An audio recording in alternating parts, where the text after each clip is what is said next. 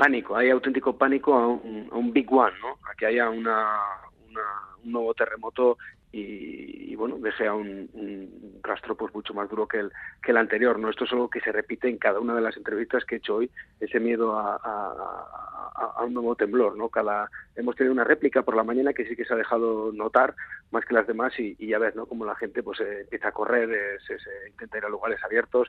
Esta es la, segunda noche que muchos van a pasar a la, a la intemperie, no pueden volver a sus casas porque aunque no, no hayan quedado destrozadas, eh, pues bueno, un temblor fuerte puede pues puede hacer que colapsen. Y sigue buscando gente sobre eh, en los escombros sin, sin, parar, en los edificios que han colapsado dentro de esta ciudad que se ha convertido en la, en la entrada. Aquí están, eh, desde luego, los equipos de rescate trabajando sin descanso y a su alrededor familiares, amigos y vecinos esperando que salga alguien con vida pero a lo largo de esta jornada, al menos en los rescates que nosotros hemos podido presenciar, eh, lo único que hemos podido ver es cómo, cómo sacaban cuerpos. Los equipos turcos están, están bien preparados. En el caso de, Adana, los que yo he podido ver eran fundamentalmente bomberos turcos los que estaban, los que estaban trabajando, pero en el aeropuerto también he visto decenas de aviones llegados de todos los lugares del mundo, sobre todo muchos aviones militares, y, poco a poco esos equipos también se están, se están ya desplegando por los diferentes eh, puntos más calientes, en las zonas más afectadas.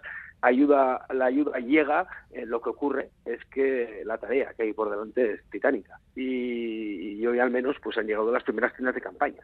Eso sí que, hemos visto cómo las han desplegado en un parque del centro de la ciudad, pero literalmente son tiendas de campaña, nada más. No hay mantas, no hay colchones, no hay, no hay absolutamente nada. Estamos en, un, en una muy, muy, muy primera fase y, ahora mismo se necesita de todo. De momento, por lo menos los hospitales que yo he repasado, que, he recorrido aquí en, en, en Adana, están funcionando y están preparando salas de triaje para, para sobre todo a la espera de que puedan ir llegando más y más heridos de las zonas rurales, ¿no? que, quizás han sido las que han sufrido más, más, más duramente el golpe del terremoto. Aquí están, están funcionando bien, los hospitales están bien, eh, aunque también eh, los equipos, dentro de los equipos internacionales que han llegado, también se van a despegar equipos médicos en las zonas más, más afectadas.